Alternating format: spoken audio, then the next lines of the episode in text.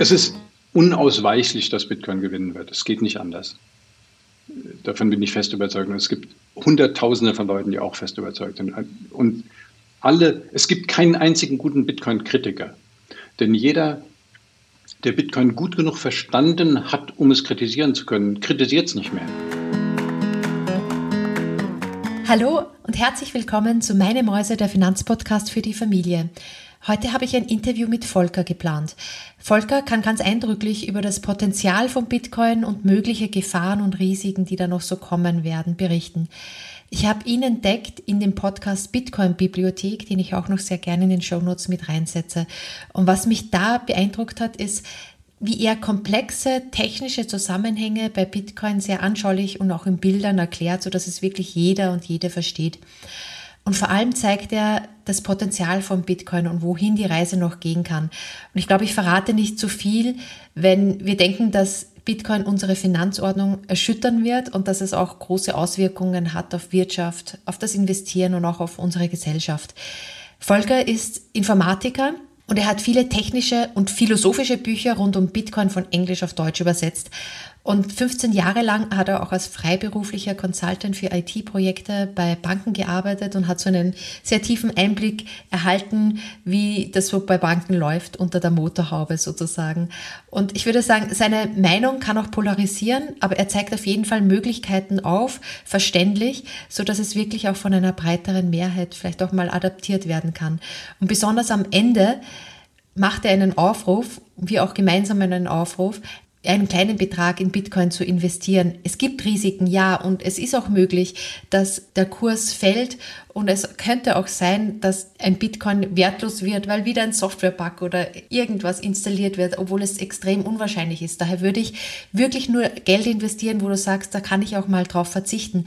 Aber das Wichtige ist, dass du auch mal startest mit vielleicht 10 Euro, um einfach ein Gefühl zu bekommen für diese neue Währung. Und am Ende bedeutet ja dass Diversifizierung ganz wichtig ist bei den Investments, also dass man ein Standbein hat, zum Beispiel in Unternehmensanteilen mit ETFs und auch ein Standbein hat mal in Kryptowährungen, der natürlich, weil das so hoch volatil ist und mit vielen Risiko verbunden ist, etwas kleiner ist. Aber das Wichtige ist, dass du dich damit befasst, dass du mit startest und auch mal ein Gefühl dafür bekommst für die neue Technik. Ja, und lass uns mit dem Interview starten. Los geht's! Die Folge wird gesponsert von Bitwavu, Trade the Future. Nur wenige Frauen interessieren sich für Technik und Finanzen.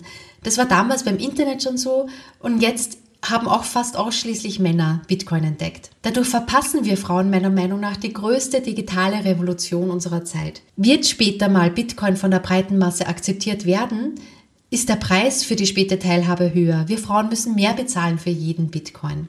Und mit einer Million Satoshi wollen wir schon heute gegensteuern. Du wirst dich vielleicht fragen, was so ein Satoshi ist. Also ein Satoshi ist so eine Untereinheit von Bitcoin, genauso wie Cents eine Untereinheit von Euro sind.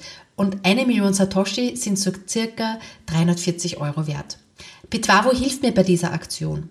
Bitwavo ist ein Online-Marketplatz, wo du Bitcoin kaufen kannst. Es ist ein besonders sicherer und günstiger Handelsplatz. Und wenn du auf den Link klickst in den Show Notes, kannst du ein 15 Euro Guthaben abrufen. Die ersten 100, die einen Account bei Bitwavo öffnen, bekommen 15 Euro für den Kauf der ersten Bitcoins.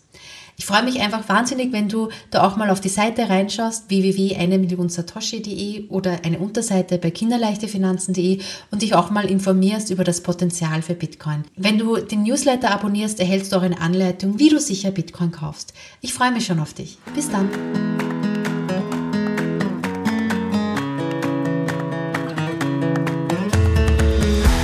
Hallo Volker, schön, dass du da bist und beim Meine Mäuse Podcast mit dabei bist. Was fasziniert dich so an Bitcoin? Das ist ja eigentlich nur so eine Möglichkeit für Spekulanten, schnell reich zu werden, oder? Äh, nein, Bitcoin ist sehr vieles. Bitcoin ist sehr, sehr vieles. Es ist ein völlig neues Phänomen. Mhm. Und niemand hat das vollständig verstanden.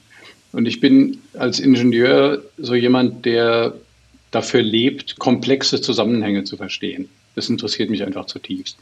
Bitcoin ist somit das Komplexeste, was mir jemals untergekommen ist. Es ist unendlich interessant, weil es so viele Bereiche zusammenführt und in jedem der Bereiche interessante Lehren bereithält für einen. Also das berührt unter anderem so Dinge wie verteilte Systeme und Protokolle. Mathematik und Kryptographie, Spieltheorie, Geldtheorie, Wirtschaftslehre, Psychologie, Gruppenpsychologie, Soziologie und Politik. Das sind nur ein paar. Ja. Und die Wechselwirkung dieser mhm. Disziplinen spielen sich in Bitcoin ab, in einem völlig unverfälschten Umfeld, weil das frei ist von Einflussnahme Dritter. Es gibt niemanden, der Macht hat in Bitcoin. Politik hat keine Macht, Gesetze haben keine Macht.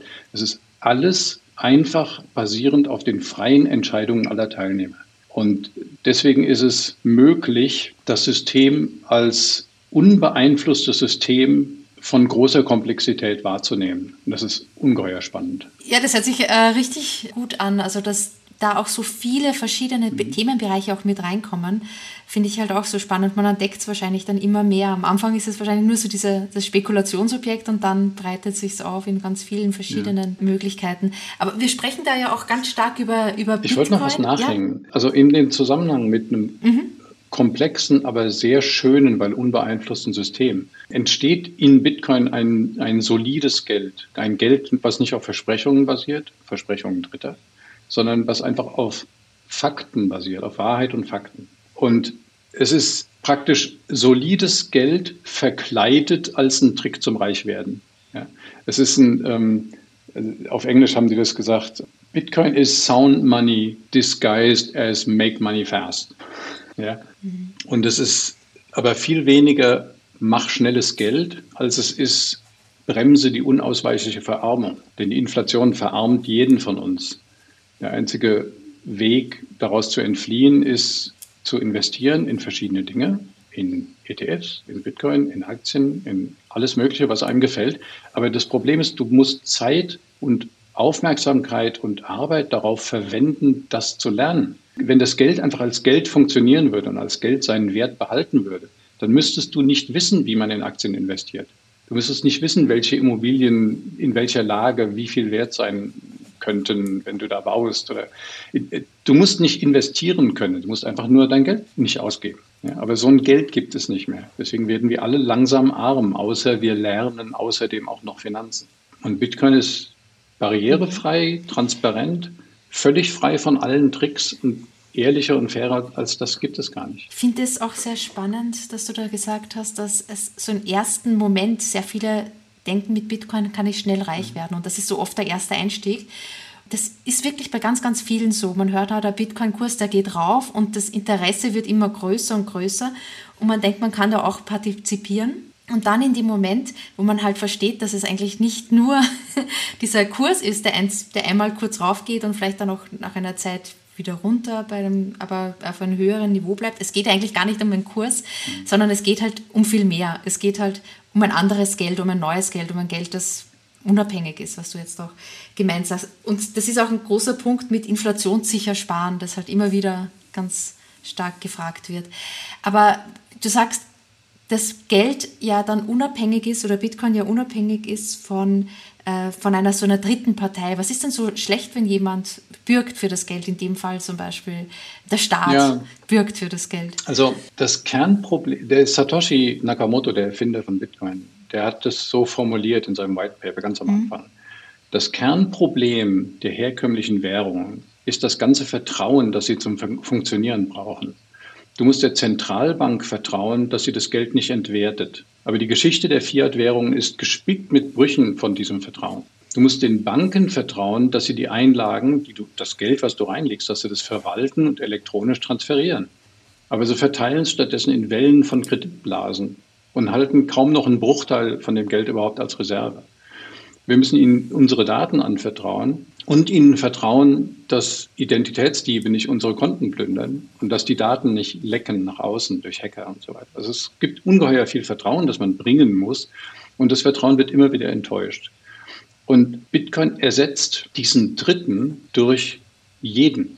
Der Dritte ist jeder Teilnehmer des Netzwerks. Und durch die kryptografische Auslegung von Bitcoin ist sicher, dass jeder von uns, der ja der Dritte ist, alle Transaktionen sieht das klingt nach einem Problem, nach einem Privacy-Problem, aber das ist keines, weil durch die Kryptographie sichergestellt ist, dass nur die minimalen Daten überhaupt publiziert werden. Es wird nur publiziert, von einer anonymen Adresse zu einer anderen anonymen Adresse ein bestimmter Betrag. Mehr ist nicht bekannt. Und deswegen ist die Privacy nicht wirklich ein Problem. Und die Tatsache, dass der Dritte verteilt ist auf alle Teilnehmer, heißt, es gibt niemanden, der das Ganze korrumpieren kann. Es gibt keinen, der die Geldmenge beeinflussen kann. Es gibt keinen, der Transaktionen zensieren kann. Es gibt keinen, der Geld annektieren kann oder konfiszieren kann. Das ist einfach nicht möglich. Wenn jemand das versucht, sitzt er sofort auf einer Insel in einem neuen Bitcoin, was nicht mehr kompatibel ist zum Rest und ist ganz allein auf dieser Insel mit seinem komischen Geld, was er da manipuliert hat. Und niemand spielt mehr mit ihm. Dieses Geld ist ungültig im selben Moment. Es ist gültig für ihn selbst, aber er kann ja nur mit sich selbst handeln. Ja, und das ist wunderschön. und du meintest Vertrauen. Also äh, Vertrauen finde ich da ja auch sehr spannend, dieses Wort, weil muss ich dann nicht Vertrauen in die Technik. Denn also wenn ich jetzt so, so von mir spreche, dann finde ich Bitcoin wahnsinnig faszinierend, aber ich, mhm. ich verstehe die Technik nicht im, im Detail. Muss ich da nicht auch vertrauen auf so Leute, die Bitcoin, also die Bitcoin-Community, die da auch immer die neuen mhm. Improvement Protocols hochlädt und so technisch bewandert ist, da muss ich auch Menschen vertrauen, ja, dass das die das richtig. besser können als ich. Du musst als Mensch sowieso an vielen Stellen vertrauen. Wir Menschen sind Gruppentiere. Wir basieren auf Vertrauen. Wir können ohne Vertrauen nicht. Aber das Vertrauen wird an vielen Stellen leicht missbraucht, nämlich immer da, wenn es zentralisierte Akteure gibt, zum Beispiel eine Zentralbank oder eine Regierung. Es ist ein, ein Ort, an dem sich viel Macht sammelt. Und diese Macht korrumpiert Menschen. Du kannst einem Menschen nicht große Macht geben und dann glauben und darauf vertrauen, dass er die Macht nicht missbraucht. Das, das geht schief. Das ist immer schief gegangen. Mhm. Also was du bei Bitcoin vertrauen musst, ist, dass der Code funktioniert, und das kannst du verifizieren, denn der Bitcoin Source Code ist im Internet abrufbar. Jeder, jeder, es ist trivial, das zu finden. Es ist github.com slash Bitcoin. Dann geht man hin und dann lädt man den Source Code runter und liest den Source Code und da steht die Geldpolitik von Bitcoin. Alle vier Jahre wird der Supply halbiert. Fertig. Das ist, das ist eine, eine Formel, die mhm. kannst du lesen, selbst wenn du nicht programmieren kannst. Und du musst jetzt nur darauf vertrauen, dass erstens niemand diese Formel ändert, okay, das kannst du natürlich A, selber verifizieren, alle paar Monate gehst du hin und guckst, ob das noch stimmt, aber das brauchst du nicht, weil diese Formel ist praktisch der Kernsatz von Bitcoin überhaupt. Das die ganze Value Proposition von Bitcoin. Heißt, es gibt eine fix begrenzte Bitcoin-Menge von knapp 21 Millionen. Mehr wird es nie geben, basierend auf dieser Formel. Wer die anfasst, katapultiert sich sofort selber aus dem Netzwerk raus, weil niemand will eine Version von Bitcoin, wo ein Bitcoin weniger wert ist, weil es mehr gibt. Also jeder, der schon Bitcoin hat, will nicht, dass es mhm. mehr wird. Ja, weil dann werden ja, wenn ich einen Bitcoin habe, dann habe ich einen 21 Millionen. Wenn das jemand ändert auf 210 Millionen, dann habe ich nur noch ein Zehntel von dem, was ich vorher hatte. Also das, mhm. niemand, der Netzwerkteilnehmer ist, incentiviert, da mitzumachen. Dann kannst du, wenn du misstrauisch bist, beobachten, was die Entwickler besprechen und welche Änderungen im Code sie tatsächlich durchführen. Und du wirst merken, dass sie extrem konservativ sind, extrem konservativ. Also es werden Änderungen, die vor vier, fünf Jahren als dringend notwendig erachtet wurden, die sind letztes Jahr endlich umgesetzt worden. Und davor war, war Segwit ist 2017 umgesetzt worden, es wurde drei Jahre diskutiert. Weil extrem aufgepasst wird, dass nichts kaputt geht und dass nirgendwo Bugs entstehen, dass nirgendwo aus Versehen irgendwie mehr Geld entstehen könnte.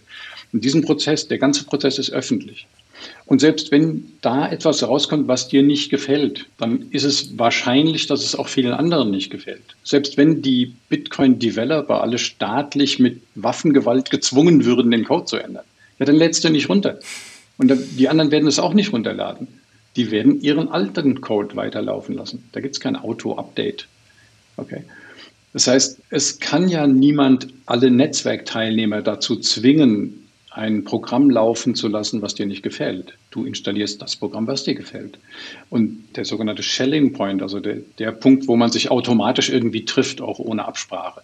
Der Shelling Point von Bitcoin ist 21 Millionen, ein Block alle 10 Minuten, super konservative Codeänderungen und sonst nur noch wenige Regeln. Aber das sind Sachen, die sind einfach in Stein gemeißelt. Mhm. darauf basiert die ganze Value Prop. Mhm. Und wenn ich das jetzt ein bisschen weiterspinne, das Thema hm. mit Vertrauen nochmal, da geht es ja auch sehr stark, wenn man von einer Inflation ausgeht, die wird ja auch jetzt gerade im Euroraum immer größer, auch in Deutschland mit 5, 6 Prozent derzeit, jetzt im Anfang 2022, dann wird ja mein Geld bei 5 Prozent so entwertet jedes Jahr was ja auch ein Problem ist. Aber ich sehe manchmal auch bei Bitcoin-Kursen, dass das Geld innerhalb von ein paar Monaten um 50 Prozent oder Bitcoin mhm. um 50 Prozent einbricht. Da tue ich mir ja auch schwer, mich mhm. da komplett fallen zu lassen und vertrauen, dass das auch nach oben geht. Was sagst du da? Dazu sage ich Folgendes. Also zunächst mal musst du sehen, was da gerade historisch passiert. Was da passiert ist, dass ein neues Geldsystem entsteht,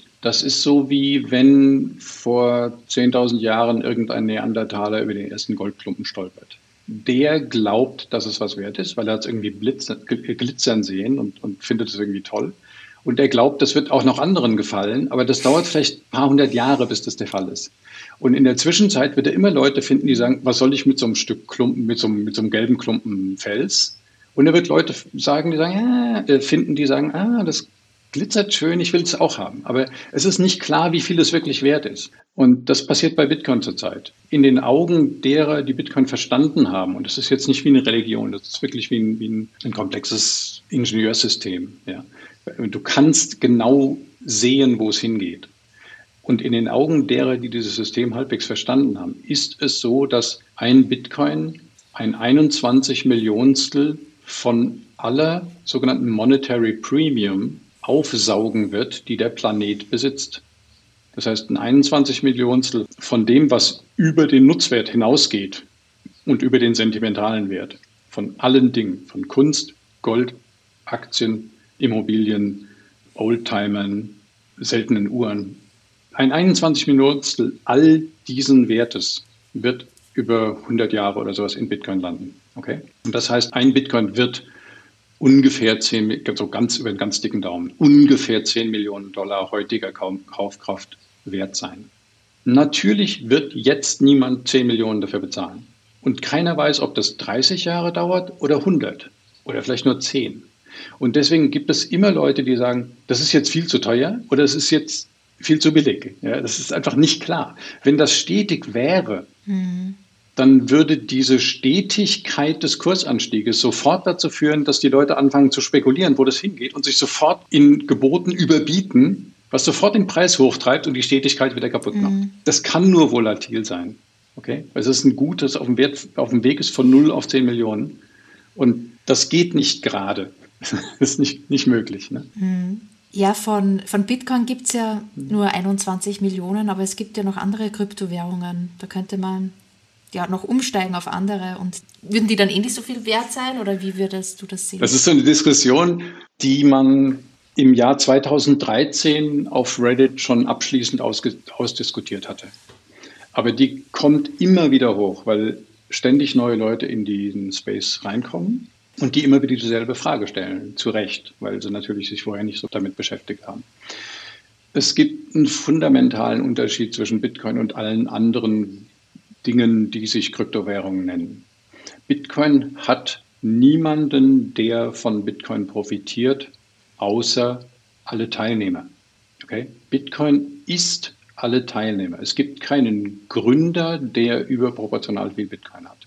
Es gibt bei jeder Altcoin einen Gründer und dieser Gründer hat in über 99 Prozent der Fälle als erster zunächst mal eine große Menge von seiner eigenen Coin gemeint und irgendwo auf einem Haufen liegen, manchmal öffentlich, manchmal stillschweigend, also versteckt im Code, und wartet darauf, dass diese Coin etwas wert wird.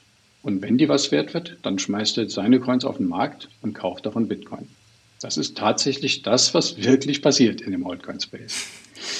Das heißt, du kannst dir einfach die Frage stellen, wenn du in die Geschichte von Bitcoin zurückgehst, dann wirst du finden, dass Satoshi Nakamoto ein White Paper veröffentlicht in 2008 und dann in 2009 im Januar den ersten Blog schürft. Und in dem White Paper steht drin, ich habe da mal was gemacht, das, glaube ich, eine Chance hat, endlich ein digitales Geld zu sein weil niemand das kontrolliert. Das ist rein Peer-to-Peer -Peer ohne Drittpartei. Und er ist durch die Bank ausgelacht worden von fast allen Leuten. Weil alle Leute gesagt haben, ohne Drittpartei geht nicht. Dazu müsstest du ja ein bekanntes Informatikproblem gelöst haben, das Problem der byzantinischen Generäle. Und das ist ja bekanntlich unlösbar. Was man nicht verstanden hatte, war, dass er es gelöst hatte. Das heißt, ein, eine unglaubliche Geistesleistung von diesem Menschen gewesen, dieses Problem zu lösen. Und den, er hat den Code publiziert und niemand wusste, ob das jemals was wert wird. Und es war die ersten ein, zwei Jahre völlig wertlos. Und jeder, der da gemeint hat, hat einfach nur Strom verbraucht und hat es aus gutem Willen getan, weil er einfach wissen wollte, ob das wirklich was tut und ob läuft das überhaupt, was macht das, was passiert, wenn ich da was verschicke und so weiter. Nettes Experiment. Und fast alle dieser Leute, die haben natürlich Zehntausende von Bitcoin gemeint, aber die haben nie Wert drauf gelegt, die haben das alles verloren, die haben die Private Keys vergessen. Also niemand hat sich darum gekümmert, das war den Leuten egal. Die haben ihre Laptops dann ausgetauscht und dann waren die weg. Und diese, die Tatsache, dass ein digitales Gut knapp sein kann, das ist ja das, was Satoshi Nakamoto erfunden hat. Ein digitales Gut, was nicht beliebig reproduzierbar ist, sondern digitale Knappheit. Und diese Knappheit wurde entdeckt und nicht erfunden. Wurde ent, es, es, wurde entdeckt, dass es digitale Knappheit gibt. Du kannst diese Knappheit nicht nochmal erfinden. Du kannst nicht nochmal entdecken. Du kannst das Rad nicht nochmal entdecken. Das geht nicht. Das ist, das ist schon da, es ist schon rund. Und wenn du nochmal ein Rad machst, ist das halt auch rund, aber du hast nicht das Rad neu entdeckt. Ja? Und die, diese Altcoins probieren sozusagen ein Rad zu machen, was irgendwie mehr Speichen hat oder breitere Auflagefläche oder einen kleineren Durchmesser oder einen größeren Durchmesser. Aber das ändert nichts an, das Rad ist das Rad. Und jeder dieser Radverkäufer ist nicht daran interessiert, der Menschheit das Rad zu geben. Der ist interessiert, möglichst viele von seinen Rädern zusammenzukleistern und Leuten zu verkaufen.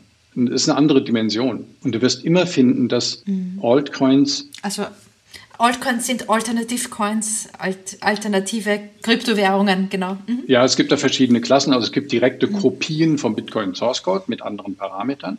Mhm. Zum Beispiel Litecoin ähm, oder Dogecoin. Das sind Kopien, die dann angefertigt wurden, die genau dasselbe machen, nur mit anderen Parametern. Also häufigere oder seltenere Blocks oder mehr oder weniger Block Reward und anderer Name und andere Nummern auf dem Netzwerk und so weiter. Aber im Prinzip direkte Kopien davon. Die sind sowieso per se direkt wertlos, mhm. weil so nicht mal irgendeine Geistesleistung dahinter steht. Und dann gibt es diese Ethereum-basierten Tokens. Das ist aber eigentlich, das ist schlicht eine Scam-Plattform. Also es ist ungeheuer leicht, auf Ethereum etwas zusammenzubauen, um ein Projekt zu finanzieren. Du kannst, du kannst sagen, wir bauen ein Projekt für, sagen wir mal, äh, automatische Abrechnung vom Laden von Elektroautos. Ja, das Elektroauto redet per Ethereum-Blockchain direkt mit der Ladestation und dann ist auf der Blockchain, wie viel das in den Akku getan hat und dann wird das von der Blockchain direkt abgebucht und so weiter. Mhm. Das kann man alles machen. Das hat man eine Weile lang, hat man solche Projekte gemacht. Die Finanzierung von den Dingern lief immer so, dass das Team gesagt hat, wir machen hier die, die äh, Ladechain also, oder das Ladetoken für Elektroautoladen. Und äh, wir produzieren schon mal so 10 Milliarden von den Tokens. Die, die legen wir auf Halde, die gehören uns. Und dann verkaufen wir die Tokens gegen Bitcoin auf irgendeiner Börse. Ein Token kostet einen Euro oder einen Cent, was auch immer. Und später, wenn wir unser Projekt fertig haben, dann kannst du mit diesen Tokens dann laden. Also das ist so, wie du kaufst eine Du kaufst eine Jahreskarte für den neuen irgendwie Europa-Park, so einen neuen Theme-Park, kaufst eine Jahreskarte, gibst denen schon mal das Geld in der Hoffnung, dass sie von dem Geld dann hinterher diese ganzen Attraktionen bauen. Und du kannst dann für, den, für die Jahreskarte kannst du dann da die ganze Zeit ein Jahr lang äh, teilnehmen. Mhm. Das Problem ist, das ist das Gegenteil von einem Initial Private Offering. Also ein IPO ist ja, wenn eine Firma an die Börse geht. Das macht sie, wenn sie ein Projekt durchgeführt hat und ein greifbares Ergebnis hat. Dann geht sie mit dem mit der Bilanz, mit einer guten Bilanz an die Börse und sammelt dann Geld ein. Und dann werden die Developer belohnt. Okay? Das heißt, die Developer haben jahrelang eine Incentive, hart zu arbeiten. 17-Stunden-Tage, irgendwie sechs Tage mhm. die Woche, ja, um dieses verdammte Ding zum Laufen zu bringen. Und wenn das erfolgreich war, bei den zwei Prozent, bei denen das klappt, die werden dann reich. Okay? Ein Initial Token Offering oder Initial Coin Offering ist genau das Gegenteil. Du sammelst erst das Geld ein mhm. und dann hast du das Geld. Und jetzt hättest du ja den Stress, das umzusetzen. Aber du hast auch die Wahl zu sagen, hm, das Geld, das ist ja an so einer anonymen Adresse irgendwo im digitalen Raum. Da weiß ja eigentlich sowieso niemand, wer ich bin. Warum soll ich das jetzt eigentlich machen? Mhm. Das ist genau das Problem, woran praktisch alle Token-Projekte immer scheitern. Das ist der Exit before Entry. Du, du, du machst den Exit, das an die Börse gehen, machst du, bevor du überhaupt anfängst zu arbeiten. Mhm. Du machst ein White Paper und dann gehst du an die Börse. Und das, da kann nichts mehr rauskommen. Das ist einfach gegen die menschliche Motivation. Und das sind diese tokenbasierten Alt- äh, oder Krypto-Projekte. Mhm. Äh, also die, die tokenbasierten sind eigentlich durch die Bank Scams. Und die Altcoins sind insofern Scams, als sie immer einen einen zentralen Punkt haben. Sie haben eine Foundation oder ein kleines Team oder einen, einen Gründer, der das gemacht hat. Dogecoin hat einen Gründer, Litecoin hat einen Gründer, Dash hat einen Gründer. Und die Sache ist, warum ist denn Bitcoin dezentral?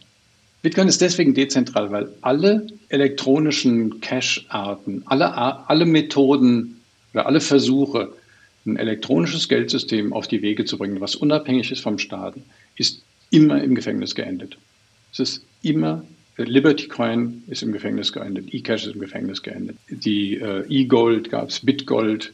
Ähm, es gab alle Arten von, von Versionen, sowas zu machen. Die hatten alle eine zentrale Drittpartei, in der Regel einen Server, der die ganzen Sachen abgeglichen hat. Der Betreiber dieses Servers ist mit Gefängnis bedroht worden oder ins Gefängnis gewandert. Und die Betreiber der Altcoins werden ins Gefängnis wandern, wenn so eine Altcoin tatsächlich Traktion bekommt.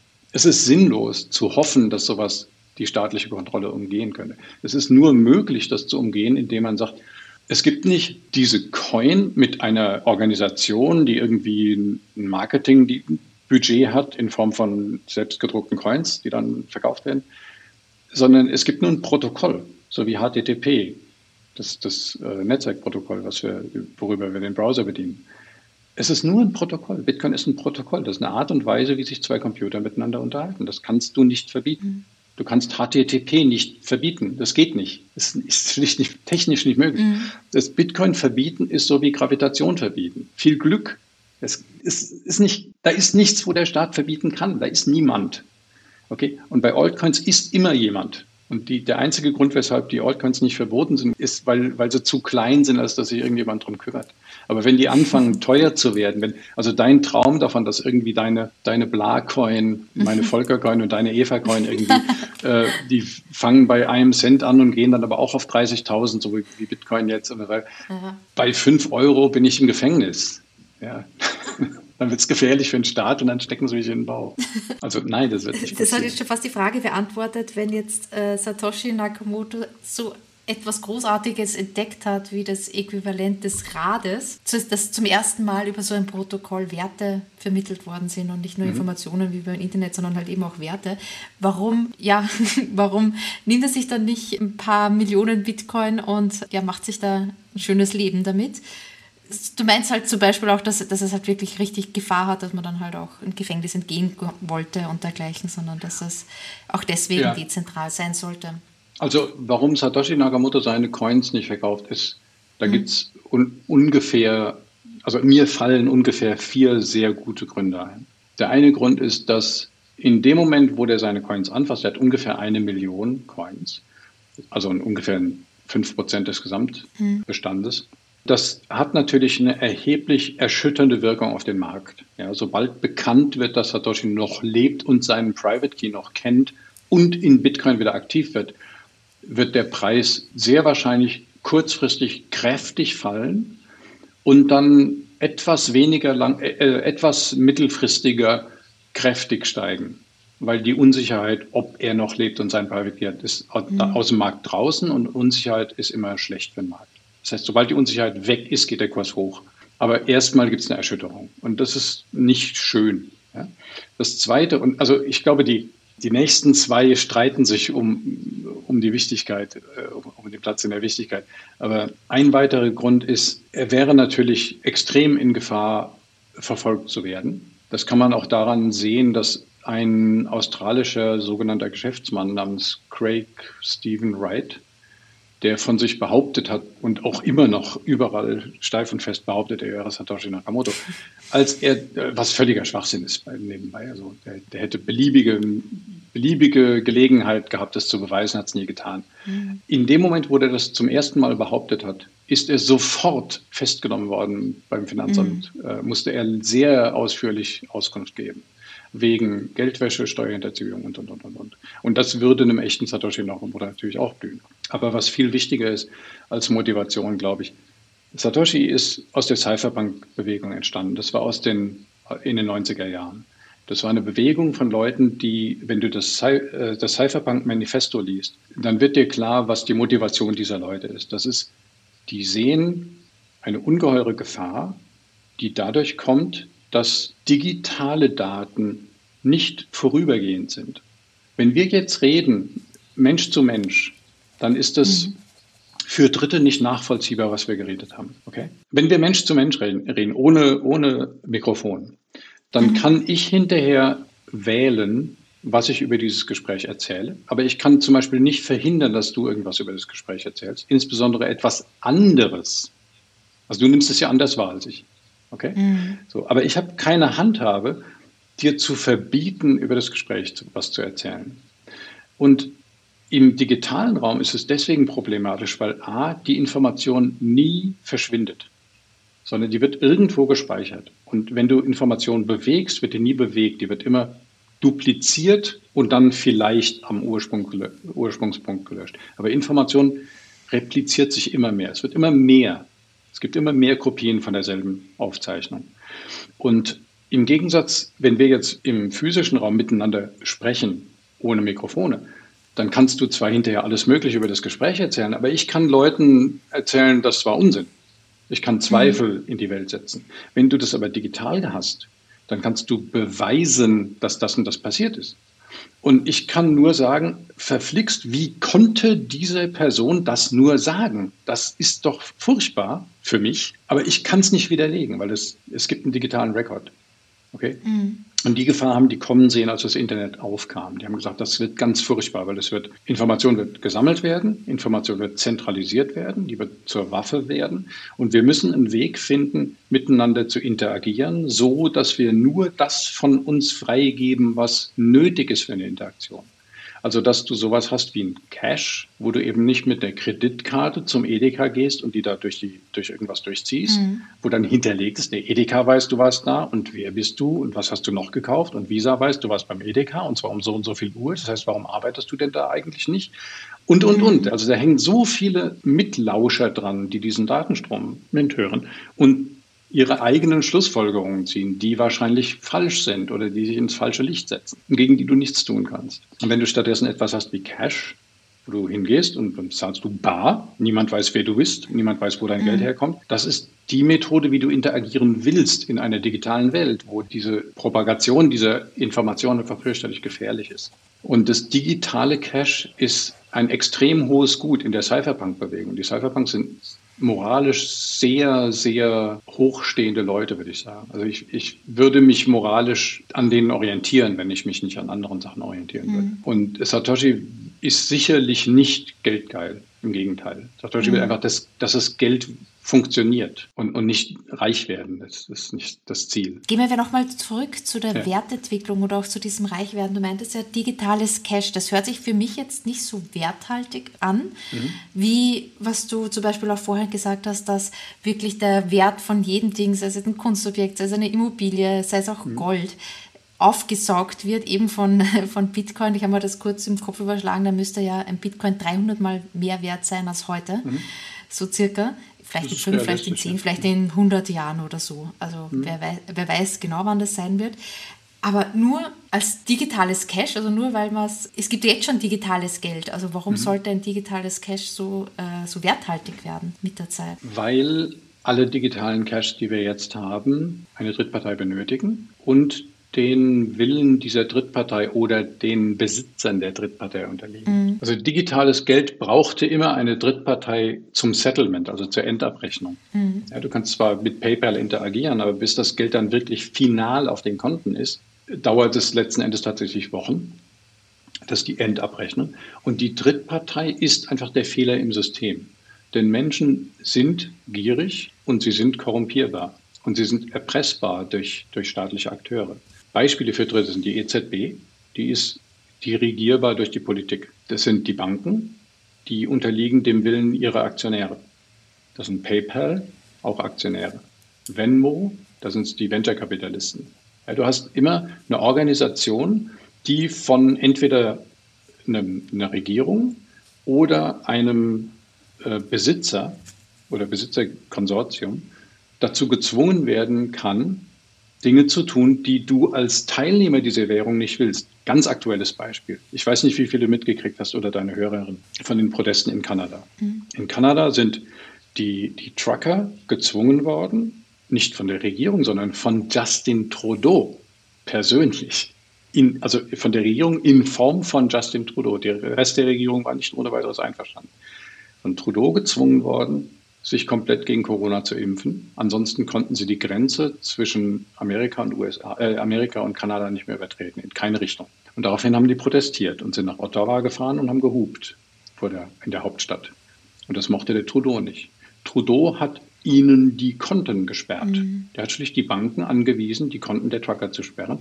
Und er hat die Firma GoFundMe, die als Plattform diente für eine Spendensammlung zugunsten dieser Trucker, damit die sich da ernähren konnten. Die haben ungefähr 10 Millionen Dollar eingesammelt. Diese 10 Millionen wurden annektiert durch den kanadischen Staat. Ein weiterer Spendenaufruf ist auch annektiert worden. Das war nicht GoFundMe, sondern eine Alternativplattform. Den Namen habe ich vergessen. Das waren nochmal 6 Millionen. Und eine Bitcoin-Spendensammlung in Höhe von 3 Millionen wurde auch versucht zu annektieren. Aber das scheitert natürlich, weil du Bitcoin nicht annektieren kannst. Das war das erste Spiel, was euch wahrscheinlich bekannt ist. Das zweite was jetzt bestimmt bei jedem klingelt, ist, sei ja. mal Russe. ja, viel Glück mit deinem Geld. Deine Konten sind weg. Ja, sei mal russischer Oligarch. Ich meine, ich mag die Leute auch nicht. Aber wenn du dem Abramowitsch eine Yacht verkaufst und kriegst das Geld, kannst du sie, also Entweder das Geld ist illegal erworben worden, dann darfst du es nicht annehmen als Gegenleistung für eine Yacht oder für einen Fußballclub. Oder du nimmst es an, aber dann musst du eben hinterher die Yacht auch lassen, weil du kannst nicht sagen, ich nehme erst mal dein Geld und danach nehme ich dir die Yacht wieder weg, weil du Russe bist und weil du ein Freund von Putin bist und der Putin unserer Meinung nach was Illegales gemacht hat. Ich bin ja auch der Meinung. Nur, das ist nicht mehr ein Rechtssystem. Wenn du das siehst und du siehst, in Kanada sind die Leute, die gespendet haben, die nur 50 Dollar gespendet haben für dieses GoFundMe. Denen sind die Konten gesperrt worden. Und jetzt werden Russen die Konten gesperrt. Wann bist denn ja, du dran? Es kann ja auch so sein, wenn man äh, nach Ukraine schaut, da war ja der Bitcoin auch sehr hm. stark verbreitet und die geflüchtet sind, die konnten ja. mit ihrer Landeswährung dann in Deutschland auch sehr wenig anfangen. Also es geht ja in beide Richtungen. Mhm. Es ist an sich ein unpolitisches Geld. Ja, ja. Wir sind in einer extrem glücklichen Situation, also speziell in Deutschland. Wir sind ja wahrscheinlich Nummer zwei oder sowas auf der Welt nach der Schweiz in Bezug auf Sicherheit des Geldsystems. Also deswegen vieles von dem, was man im Bitcoin-Raum hört und was ich hier auch sage, trifft nicht so sehr auf Deutschland zu. Wir haben da noch relativ wenig Sorgen. Aber es ist nur eine Frage der Zeit. Das, das rappelt überall auf dem Globus. Überall kriegen die Leute ihr Geld zensiert oder es wird ihnen verboten, es mitzunehmen. Es gibt Hyperinflation in Venezuela, in der Türkei, in, in etlichen anderen Ländern. Zimbabwe hat es ein paar Mal hinter sich. Venezuela hat es jetzt zum vierten Mal in, innerhalb von 100 Jahren oder zum fünften oder noch mehr. Ich weiß, die, die, die folgen ständig und immer wieder verarmt die Bevölkerung vollständig für die ist, wäre das ein Segen. Sie, sie kaufen von ihren blöden Pesos ein bisschen Bitcoin. Dann kann der Peso machen, was er will. Die Bitcoin bleiben immer ein 21 Millionen mhm. was es gibt. Also ein Interview habe ich auch mit Anita Posch ja. geführt. Die hat ja dann auch angeführt, dass sehr viele Frauen einfach auch kein, also unbanked sind, also kein Bankkonto eröffnen dürfen in diesen Ländern. Also das ja, ist natürlich, natürlich dürfen ja. nur mit ihrem Mann und so weiter. Ja. Das ist natürlich schrecklich. Also uns geht es fantastisch und, und selbst wir, also selbst ich als recht gut situierter, weißer, relativ alter Mitteleuropäer habe genug Schiss vor der Marodität dieses Systems, dass ich Bitcoin heftig empfehle. Das hat bei mir auch so ein bisschen den Hintergrund, weil ich eben 15 Jahre in Banken-IT gearbeitet habe als, als Consultant. Ich weiß, was da intern vorgeht und, und mir, ich schlacke nur mit den Ohren. Also nach zwei Jahren habe ich zu meiner Frau gesagt, lass uns das Geld in die Matratze stecken, weil die, Die IT von Banken ist, ist so furchtbar schlecht. Das kannst du dir gar nicht vorstellen. Das glaubt dir kein Mensch. Wenn du, ich ich habe es halt auseinandergenommen, wieder neu zusammengesetzt. Es ist unfassbar schlecht. Und die Regulatorik da oben drüber ist genauso unfassbar schlecht. Da sind so viele hundert Regeln, die sich alle gegenseitig widersprechen, die du gar nicht erfüllen kannst. Es ist ein völlig widersprüchliches System. Äh, es ist einfach eine Frage der Zeit, wann das zusammenbricht. Und ja, Bitcoin bricht nicht zusammen. Ja, du meintest vorher, Bitcoin kann nicht verboten werden, weil es ja ein, so wie Internet ein Protokoll ist. Also das kann man jetzt nicht so verbieten mhm. an sich. Aber was man eben verbieten kann, sind so Online-Marktplätze. Ja. Also die Schnittstelle von ja. der Fiat-Währung sozusagen Euro-Dollar hin zu Bitcoin. Also was sagst du dazu? Das ist völlig richtig. Also ein Staat kann aus mehreren Gründen Bitcoin nicht verbieten. Zum einen ist es so, das Protokoll kannst du nicht verbieten. Du kannst selbst wenn du die Kommunikation auf dem Bitcoin-Port 8333 verbietest, dann wird ein anderer Port benutzt. Das ist überhaupt kein Problem. Selbst wenn du Tor-Traffic verbietest und durchsetzen kannst, das Verbot, wird es über ein anderes Protokoll abgewickelt. Das ist, die Technik ist überhaupt kein Problem. Es ist nicht verbietbar.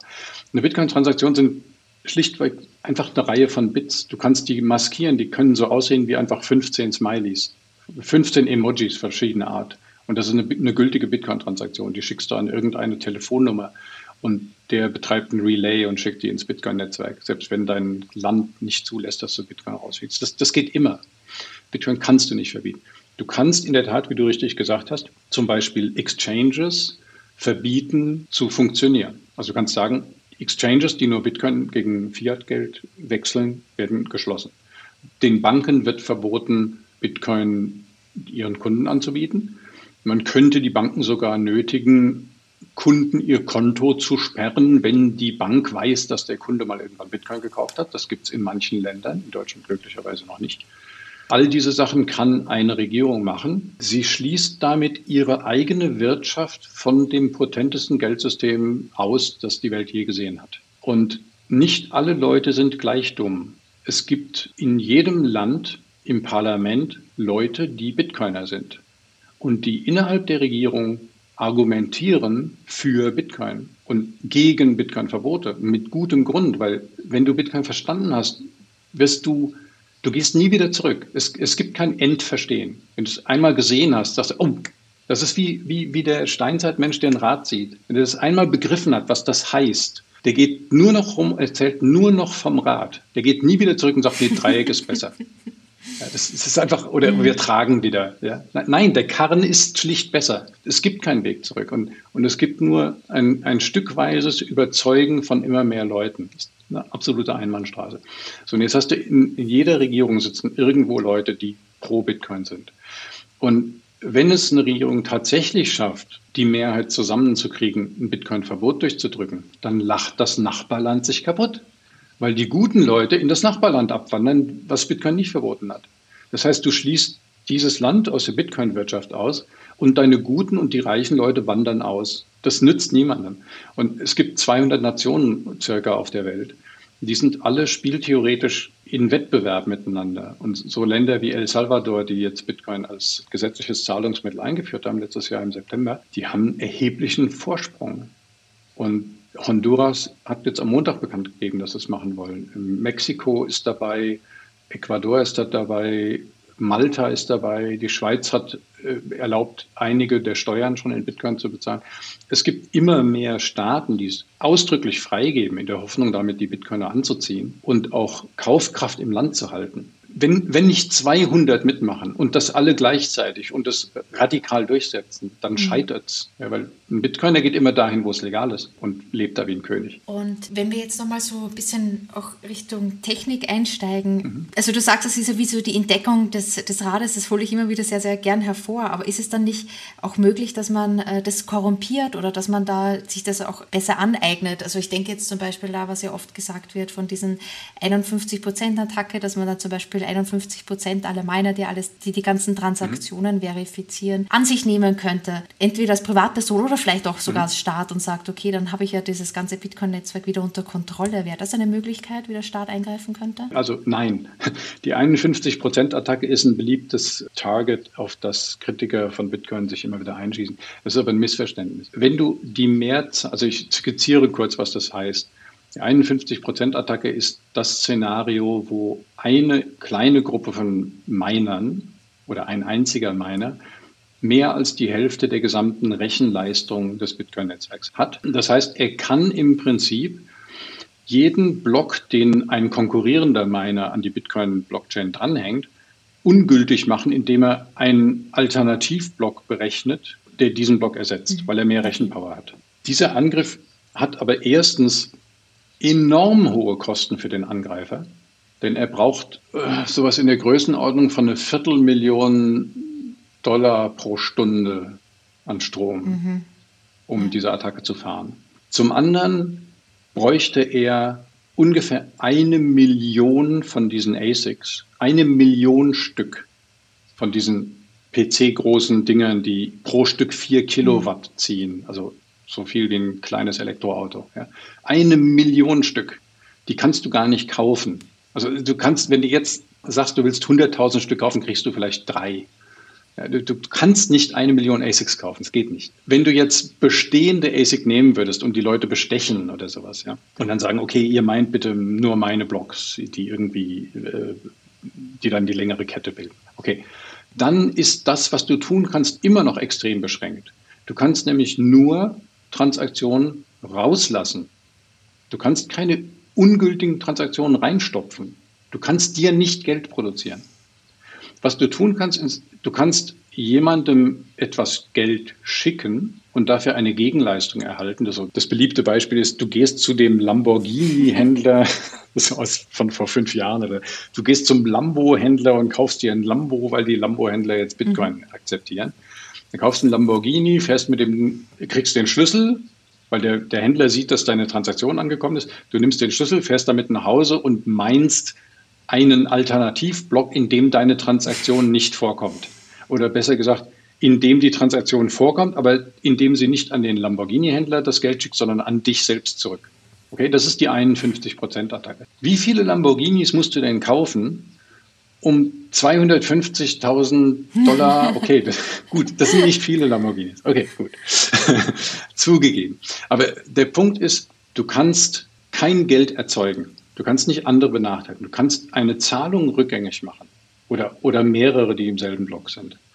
Was dich ein Wahnsinnsgeld kostet. Und wenn das nur ein einziges Mal vorkommt, wird jeder Lamborghini-Händler in der Zukunft nicht sagen, er wartet auf den Block, sondern er wird sagen, er wartet zehn Blocks. Das sind ja nur anderthalb Stunden. Und dann hast du Spaß. Dann bist du schon bei einer halben Million. Ja, so viel hat der Lambo nicht gekostet. Und, und dann hast, selbst wenn, du die halbe, äh, selbst wenn du die halbe Million reinsteckst, dann hast du ja immer noch nur eine 51 Prozent Chance, dass du damit überhaupt durchkommst. Jetzt kommt der Gipfel. Wenn du stattdessen, also wenn du wirklich diese Millionen ASICs hast und diese enorme Investition in Strom machst, äh, Viertelmillionen oder halbe Millionen an Stromkosten. Dann mein doch einfach normal Bitcoin, da wirst du viel reicher. Das bringt viel mehr. Das Motivational Alignment ist einfach viel besser, wenn du ehrlich mitmachst, als wenn du betrügst. Und jetzt zu der dritten Ableitung von dem Problem, wenn dann Leute sagen, wenn jemand irgendwie 60 Prozent der Hash braucht, dann dominiert er ja das Netzwerk und kann dann machen, was er will. Falsch. Die Miner haben nichts zu sagen. Die die Miner musst du dir so vorstellen wie die Geldpresse. Wenn du eine Geldpresse hast und druckst Geld und plötzlich fängst du an, 117 Euro Scheine zu drucken. Also ein Schein, wo 117 Euro draufsteht, weil das halt 17 Euro mehr sind als 100. Ja, wer den mal los? Den nimmt doch keiner. Das ist doch sofort klar, dass es Falschgeld ist. Genau das macht ein Miner, der versucht, das Netzwerk zu ändern. Er meint einen Block und jeder Netzwerkteilnehmer, weil die, der dritte mhm. sind wir alle. Jeder Netzwerkteilnehmer sieht sofort, der Block entspricht nicht den Konsensregeln von Bitcoin. Das ist nicht Bitcoin, das ist ein, ein komische Fork, die ich nicht will. Und der weist den Block zurück. Der Stromverbrauch von dem Miner wird vernichtet. Also der, der ist zwar der hat stattgefunden, aber er kriegt nichts, nichts dafür, weil der Einzige, der die 117-Euro-Scheine akzeptiert, mhm. ist er selber. Und dann hat er sein Geld zum Fenster rausgeschmissen. Also die 51%-Attacke ist Ja, das finde ich auch sehr gut, dass du nochmal einen Kontext gibst, dass bei, auch bei einer 51%-Attacke, dass da keine Bitcoin aus der Vergangenheit gestohlen werden kann oder von irgendwelchen mhm. Besitzern weggenommen werden ja. kann oder auch Transaktionen, die vor einem Jahr waren, nicht wieder umschreiben kann, weil das ist halt schon so eine lange Zeitkette. Mhm. dass das auch mit einer 51%-Attacke unmöglich wäre. Der, der zweite Punkt ist, bezüglich. Hacken von, von Bitcoin oder Aufknacken von Privatkeys oder Quantencomputer oder das ganze Zeug. Bitcoin ist eine, also rund eine Billion Dollar wert. Mhm. Also so in der Größe, ich glaube, es sind 650 Milliarden jetzt. Also es ist hunderte Milliarden Euro wert seit, seit Jahren. Das ist der größte Honeypot in der Geschichte der Informatik. Ein Honeypot ist so ein, ein Ziel, womit man Angreifer in, in der Security, womit an, mhm. Angreifer anlockt, womit man Hacker anlockt. Ja. Das ist der größte Honeypot in der Geschichte der Menschheit. Niemand hat das geschafft, das zu knacken in 13 Jahren. Und die mhm. besten Leute haben es versucht. Das, da, mhm. da, passiert nichts mehr. Und es wird ja immer sicherer mit der Zeit, weil es ja immer dezentraler wird und ja. mehr mit jedem Angriff wird, mhm. es, wird es sicherer, weil es ist wie der Andreas Antonopoulos, ist ein ganz, mhm. ganz genialer ähm, Bitcoin-Versteher. Der hat das mal so analogisiert. Er hat gesagt, Bitcoin ist wie, wie so eine Kanalratte. Die wird seit 13 Jahren mit sämtlichen Krankheiten und Verletzungen bombardiert, rund um die Uhr und hat das mhm. alles überlebt und ist immer stärker geworden. Und das Immunsystem ist gegen alles resistent geworden. Die kriegst du mhm. nicht mehr kaputt. Ja, und, und, und die Fiat-Währung oder die Altcoins, das sind wie diese, diese hyperallergischen Kinder ohne Immunsystem, die dann in so schreckliche Geschichte, aber äh, die, die in so einer in so einer Plastikbubble mhm. leben müssen. Ja, weil, weil sobald irgendwas kommt, sind die mhm. lebensgefährdet. Die, die haben kein Immunsystem. Jetzt kommen ja fast schon, es ist ganz viele Einwände konnte ich da jetzt auch schon von dir mal äh, entkräftet bekommen. Das finde ich ja richtig gut. Aber Jetzt habe ich noch mal so diese, diese letzte Frage an dich, nachdem wir das alles besprochen haben. Für wen ist eigentlich Bitcoin geeignet? Ist es eher so für spezielle Technikinteressierte oder wen würdest du empfehlen, mal in Bitcoin zu investieren? Ich bin der Meinung, dass jeder von der Null wegkommen mhm. muss, so schnell wie möglich. Es ist unausweichlich, dass Bitcoin gewinnen wird. Es geht nicht anders. Davon bin ich fest überzeugt. Und es gibt Hunderttausende von Leuten, die auch fest überzeugt sind. Und alle, es gibt keinen einzigen guten Bitcoin-Kritiker. Denn jeder, der Bitcoin gut genug verstanden hat, um es kritisieren zu können, kritisiert es nicht mehr, mhm. sondern ist begeistert. Es gibt keine weisen Kritiker in Bitcoin. Und du musst von der Null weg, weil du dir sonst hinterher einfach in den Arsch beißt. Wenn du von der Null weg bist und hast irgendeine Menge von Bitcoin, also 50 Euro im Monat oder irgend sowas, irgendwas sparen, ja, dann wirst du drauf gucken und wirst sehen, wie sich das benimmt. Und dann wirst du dich wundern und immer wieder wundern und hinterfragen, wieso ist das macht. Und dann wirst du plötzlich merken, du, du wirst irgendeine so Phase mitmachen, wo es plötzlich auf, auf das Zehnfache steigt. Und dann wirst du, wie, wieso ist denn das jetzt passiert?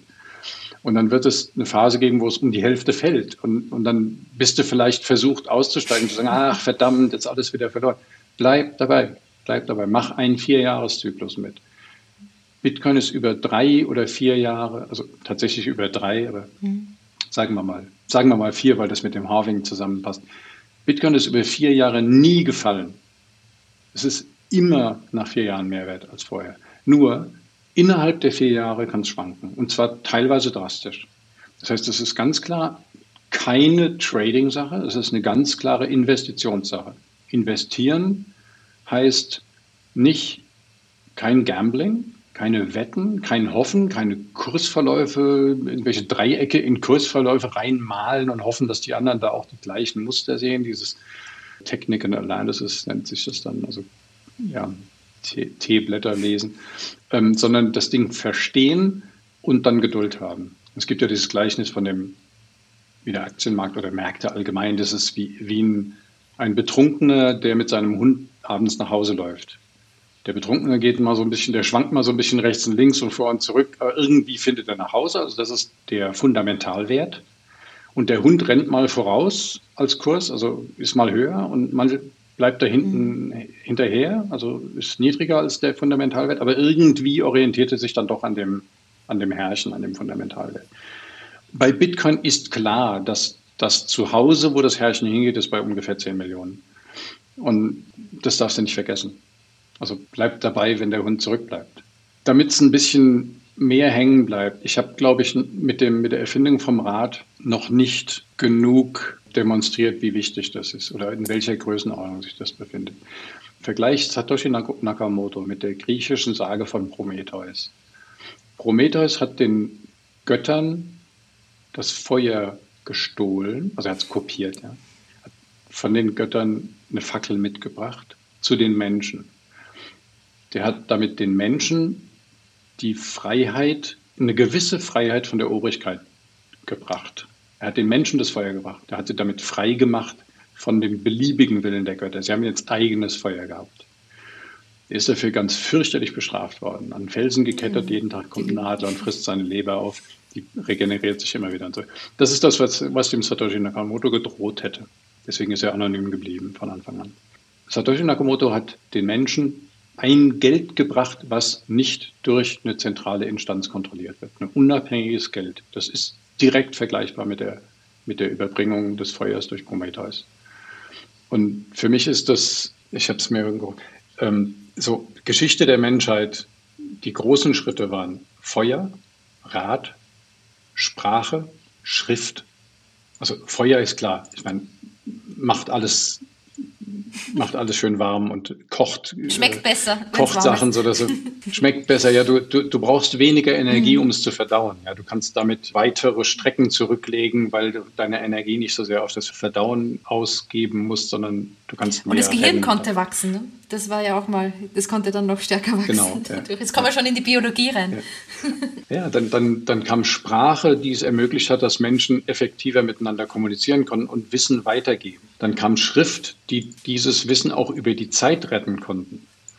Dann kam die Druckerpresse, die das Wissen auf die ganze Welt verbreiten konnte.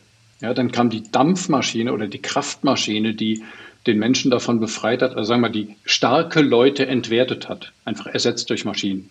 Dann kam Elektrizität, die hat völlig andere Dimensionen eröffnet, mit denen niemand rechnen konnte. Elektrizität war einfach ein, Wunder. Dann kam Internet, was Computer und Internet, was intelligente Leute entwertet hat, weil du musst nichts mehr wissen, du googelst einfach, fertig. Ja? Also Faktenwissen ist, ist wertlos geworden.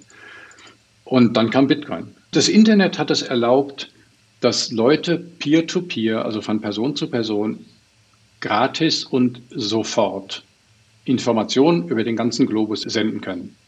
Aber diese Information ist wertlos, weil sie beliebig kopiert werden kann. Beliebig kopierbare Sachen sind, haben keinen inhärenten Wert. Das heißt, das, das Internet ist der Meister des Informationstransfers und hat Distribution und Produktion von Content gratis gemacht. Und hat, weil es nicht kontrolliert wird durch eine zentrale Instanz, hat es möglich gemacht, dass du Erfindungen machen kannst, ohne vorher um Erlaubnis zu fragen. Sowas wie ein Elektroroller kannst du auf unseren Straßen nicht betreiben, ohne das Bundeszentralamt für das Fahrzeugwesen vorher zu fragen, ob du das darfst. Ja, du kannst nichts erfinden in der physischen Welt, ohne irgendeine Regulierungsbehörde zu fragen. Du kannst im Internet alles machen. Du programmierst eine App und die ist einfach da, fertig. Das nennt sich Permissionless Innovation. Das ist einen gigantischen Innovationsschub gebracht auf der ganzen Welt. Gigantisch, unfassbar. Bitcoin macht genau das mit Wert statt Information. Das ist genau das. Es ist genauso umwälzend, konzeptionell umwälzend. Aber es ist, die Umwälzung ist noch ein Faktor 10 oder ein Faktor 100 größer, weil es eben nicht wertlose Information ist, sondern es ist Wert an sich. Es ist schlicht der nackte Wert, der über den ganzen Globus übertragen wird, in Nullzeit zu Nullkosten. Die Dimension von dem, was da auf uns zurollt, ist nicht begreifbar, wenn du dich nicht tief damit auseinandersetzt. Ich will dir noch ein Beispiel geben. nee, ich möchte doch. dich nicht zu lange stressen, aber es, ich bin jetzt gerade dabei. Überleg mal, was die Digitalisierung von physischen Dingen möglich macht. Ein Beispiel, diese ADAC-Karten, Sets, die du im Auto liegen hattest vor 20 Jahren. Ja, so, ein, so ein Packen Karten, Deutschlandkarten. Ja, wenn du nach Frankreich fahren bist, musst du schon wieder neue kaufen. Okay. Aber du hast Deutschlandkarten, zwölf Stück. Okay. So, die kannst du auffalten. Du musst an den Rand fahren, dann kannst du auffalten, kannst irgendwie gucken. Du hast einen festen Maßstab. Die Dinger sind aus Papier. Du hast sie nur einmal. Du hast sie nie dabei, wenn du sie brauchst. Die, die, die vergammeln, die, die Informationen veraltet und so weiter.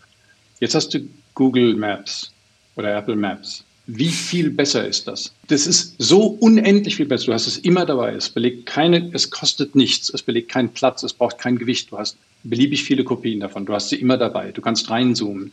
Du kannst Restaurants drin finden. Und diese Sachen ermöglichen einen Layer oben drüber, der da nicht steht. Du kannst auf die Restauranteinträge draufklicken und einen Tisch reservieren. Du kannst mit ein kleines Männchen draufziehen und bist in Street View und siehst, das Ganze in 3D. Solche Dinge sind mit Karten vollkommen unvorstellbar gewesen, mit, mit Papierkarten. Das heißt, die reine Digitalisierung war ja nicht ein 1 zu 1 Abbild. Das war eine Optimierung bis zum theoretischen Maximum. Und wenn das theoretische Maximum erreicht ist, eine zoombare dreidimensionale Karte von der ganzen Welt, inklusive rauszoomen, bis du das Sonnensystem siehst und reinzoomen, bis du im Atomlevel bist, das ist alles möglich. Ja, das ist das theoretische Maximum von Maps. Und das ist da. Und jetzt legst du einen Layer oben drüber und hast dann Street View und Restaurantreservierungen und Friseurtermine und so weiter. Und das passiert durch Digitalisierung. Und Bitcoin digitalisiert Gold. Fertig. Das ist die gleiche Art von Digitalisierung. Es, es optimiert Gold. Es macht aus Gold als Wertspeicher mit den physischen Limitationen.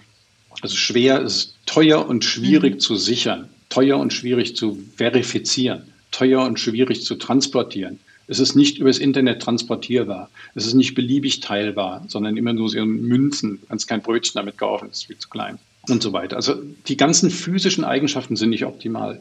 Bitcoin ist digitalisiertes Geld von höchstem Reinheitsgrad, was zum Maximum optimiert worden ist. Es ist unendlich teilbar, es ist unendlich transportierbar, es ist trivial sicherbar, ohne Kosten. Niemand weiß, dass du es hast. Du kannst es im Kopf mitnehmen. Du hast zwölf Wörter im Kopf und gehst über jede Grenze der Welt. 40 Jahre später tippst du die zwölf Wörter irgendwo ein oder deine Erben und haben die Bitcoin. Es geht nicht besser. Und das ist der Layer, den wir haben.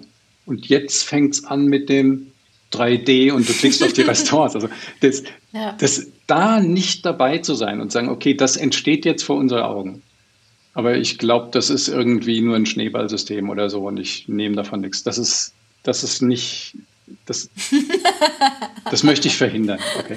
Ich möchte einfach, dass jeder ein bisschen, dass jeder genug Impetus hat, dass er wenigstens ein bisschen sich damit beschäftigt, weil dann ist die beste Investition der Welt Bitcoin lernen. Du brauchst ein bisschen Bitcoin, um dich dafür zu interessieren. Und die beste Investition, die du je gemacht haben wirst, ist Bitcoin lernen. Beschäftige dich damit. Je mehr du das verstehst, desto mehr begreifst es, desto mehr willst du es haben und desto schneller akkumulierst du da drin und desto besser wird es dir hintergehen und deinen Kindern. Das garantiere ich. Volker, das ist ein riesig tolles äh, Schlusswort. Ich glaube, das Erste, was ich jetzt gleich mache, ist wieder zu einem Online-Marktplatz laufen und wieder etwas Geld umtauschen. Ich bin natürlich auch voll bei dir. Man sollte halt einfach mal sich damit beschäftigen, mal von Null wegkommen und mal schauen, wie sich das anfühlt. Also wenn auch mal der Kurs runtergeht und dergleichen und auf jeden Fall dabei sein. Natürlich, da geht es jetzt nicht so, dass man einen Kredit aufnimmt und in Bitcoin reingeht, sondern man muss halt wirklich auch länger dabei bleiben und sich auch wohlfühlen. Das ist ja irgendwie so das Ziel und mal wirklich von Null wegkommen und sich anhören, was, ja, was für ein Potenzial da noch dahinter steckt. Und das habe ich richtig verstanden jetzt mit dir und vielen Dank, Volker. War richtig toll. Gern, freut mich sehr. Hat dir die Folge auch so gut gefallen? Dann freue ich mich total über eine Bewertung von dir auf iTunes oder auf Spotify. Bei iTunes kannst du auch gern noch einen Kommentar hinterlassen. Erzähle auch gern einen Freund oder einer Freundin von dem Podcast. Das unterstützt meine Arbeit und hilft, den Podcast noch besser auffindbar zu machen. Bis bald!